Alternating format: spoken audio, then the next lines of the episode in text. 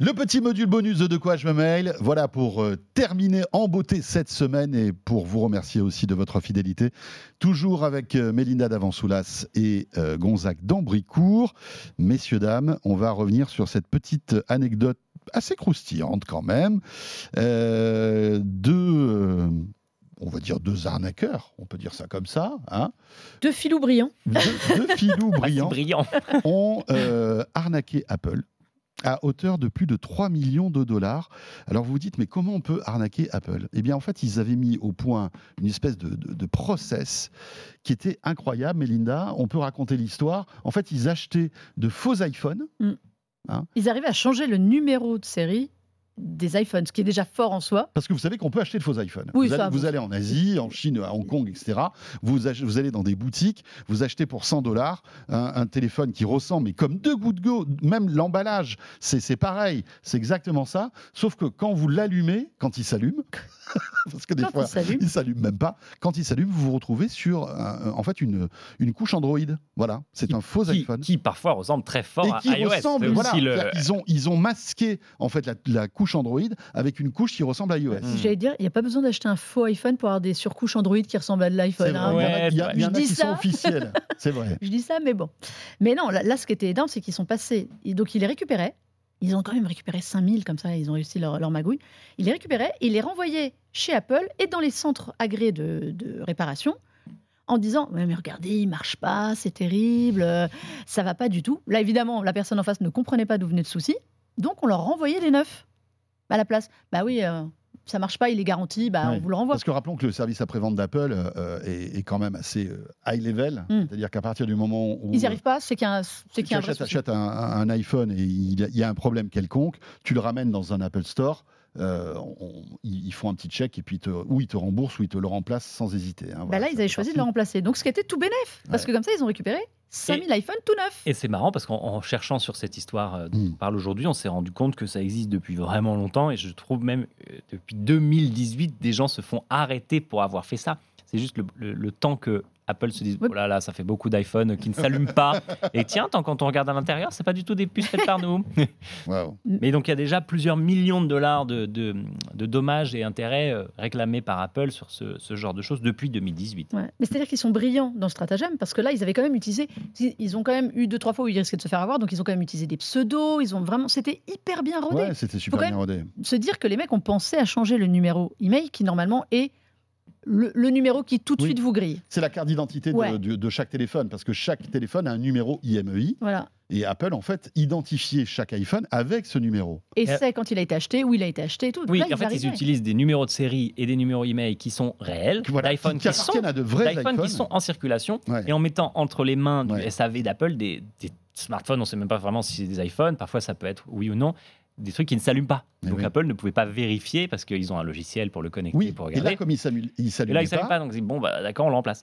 Et les, les, scam- les scammers qui font ça depuis 2018, notamment, avaient mis en place aux États-Unis un grand réseau de gens, plein de gens. En fait, c'était pas juste une seule personne qui envoyait 5000 iPhones Mm. à Apple. Ils, ils avaient Ouais. sous-traité à Ils plein de gens un peu partout. pour cacher. Donc c'était Voilà. pour ça que c'était dur Ouais. et long pour Apple et pour la justice de remonter à la source du problème. Oui, parce que finalement, à l'échelle d'Apple, 5000 téléphones qui ne marchent rien. pas, c'est rien en fait. Rien. Et si tu, si tu ça sur un Tu fais continent... 5000 sur un an, sur deux ans. Ouais, c'est Ouais, ça. ouais, tellement rien. des Sur nombres des très bas. centaines de millions de ventes, c'est Oui. sûr que bon. Et puis, C'est c'est la loi. euh, Oui, oui, oui, c'est c'est les Problématique, statistiques. c'est la loi des séries. Et tu, et tu vas pas poursu- tu fais pas poursuivre euh, personne par personne. En fait, il faut d'abord identifier qu'il y a un schéma qui se répète et donc trouver euh, les gens qui gèrent le réseau. avant de-. Mais, et puis je pense qu'ils sont passés par les services agréés.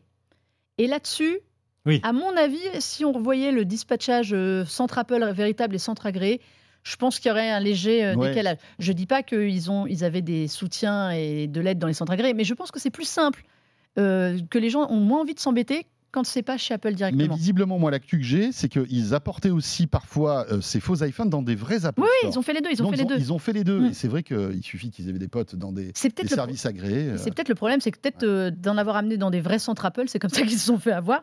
Mais, mais ce que disait Gonzague est vrai, c'est que donc cette affaire, elle date de 2019. Ils viennent d'être jugés. Ils risquent 20 ans de prison ouais, quand même. ça hein. On rigole pas, trop hein. quand même Ouais, chez Apple. rigole hein. pas, ouais. Euh, mais il y avait déjà eu des affaires avant. Et là, je me dis, pourquoi les gens font ça? C'est comme les gens qui vont voler des iPhones dans les Apple Store. Vous savez, quand il y a des mouvements de grève, des manifs et tout, et on les voit, ils arrivent, ils cassent tout, Hmm. et ils partent avec des boîtes. Non, mais en fait, on ne le répétera jamais assez, ça ne sert à rien. Parce qu'en fait, à peine franchi euh, la porte, Oui. ils sont désactivés. Ils, ont- ils sont désactivés. Donc ouais. vous n'en ferez Puisque rien. Ce sont des téléphones sp- spécifiques, en tout cas. Ouais. Bah là, pour le, pour le coup, ils ont tous Oui. les numéros de série. Ils ont La, version d'iOS des magasins est particulière Oui, oui, et oui. en plus effectivement évidemment qu'ils ont les numéros de série et Apple quand tu as et Apple Android etc quand tu allumes un appareil ou que tu le remets à zéro il contacte euh, son fabricant pour dire est-ce que je est-ce que j'ai été volé dans quel état suis-je? Mmh.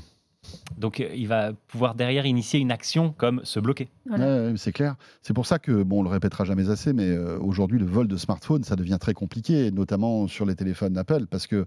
Euh, voilà, Bah, on vous vole, ah on bah, vous vole et- un téléphone entre toutes les, tous les, tous les, enfin tous les systèmes de sécurité, les Face ID, etc., etc. Les géolocalisations. Les, les iCloud, euh, franchement, il n'y a qu'un business, c'est le fait de démonter les téléphones et de vendre les pièces détachées. Et encore, je crois qu'on peut pas tout vendre parce qu'il y a des pièces qui sont en fait taguées. Euh, c'est complexe. Mais les grands fabricants, ça sert à rien aujourd'hui. Ils protègent, ils surprotègent leurs appareils. Ça sert à rien de les voler, quoi. et mais malgré tout, il y a toujours des gens qui volent des iPhones. Vous l'avez peut-être vu dans iOS 17.3.1, mais il y a une fonction qui aide à lutter contre le, le vol des appareils, Oui. notamment qui empêche la désactivation facile du compte iCloud, etc. Si Oui, on a oui, le oui. code. Et ça, c'est nouveau. Et c'est pas mal. Donc, si vous n'êtes pas dans un lieu connu de l'appareil, euh, il y, a y des délais qui s'appliquent, etc. Ça va rendre vraiment encore plus compliqué le fait de désactiver iCloud, parce qu'il y a aussi beaucoup d'arnaques. C'est peut-être un sujet pour une autre fois, Mhm. mais à la désactivation d'iCloud pour les téléphones volés. Un voleur se rend compte que ton téléphone est bloqué et il, il fait, il te fait envoyer des textos qui ressemblent à ceux d'Apple pour que tu donnes ton code et que tu coupes iCloud. C'est hyper organisé. Waouh!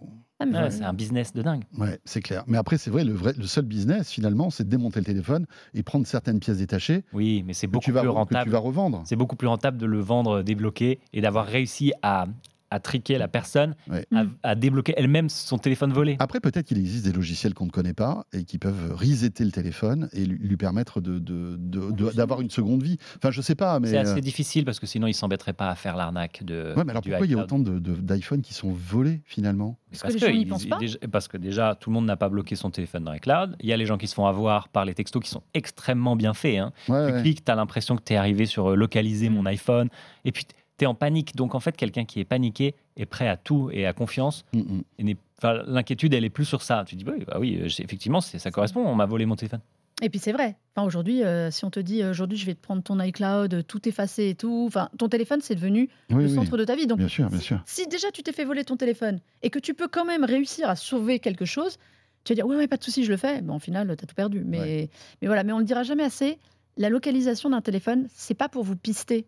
En fait, ça peut aussi permettre beaucoup de choses, notamment en cas de, vol, de récupérer euh, son appareil, de le localiser plus facilement. Voilà, et surtout mettez un code à votre, euh, sur votre téléphone, mettez euh, voilà, toutes les protections possibles, les Face ID, etc. Alors c'est peut-être fastidieux pour la première configuration, évitez les 4.0, évitez les trucs comme ça, les 1, 2, Mettez-le 3, à 4. jour. Ouais, Mettez-le à jour. Voilà, mettez-le à jour. Et, et déjà, si vous vous faites piquer, vous pourrez le géolocaliser. Et puis en plus, vous enquiquinez les voleurs qui petit à petit seront peut-être dé- démotivés de vouloir euh, voler un téléphone. Parce que c'est vrai qu'aujourd'hui, après, euh, ça sert à rien et ça enquiquine tout le monde.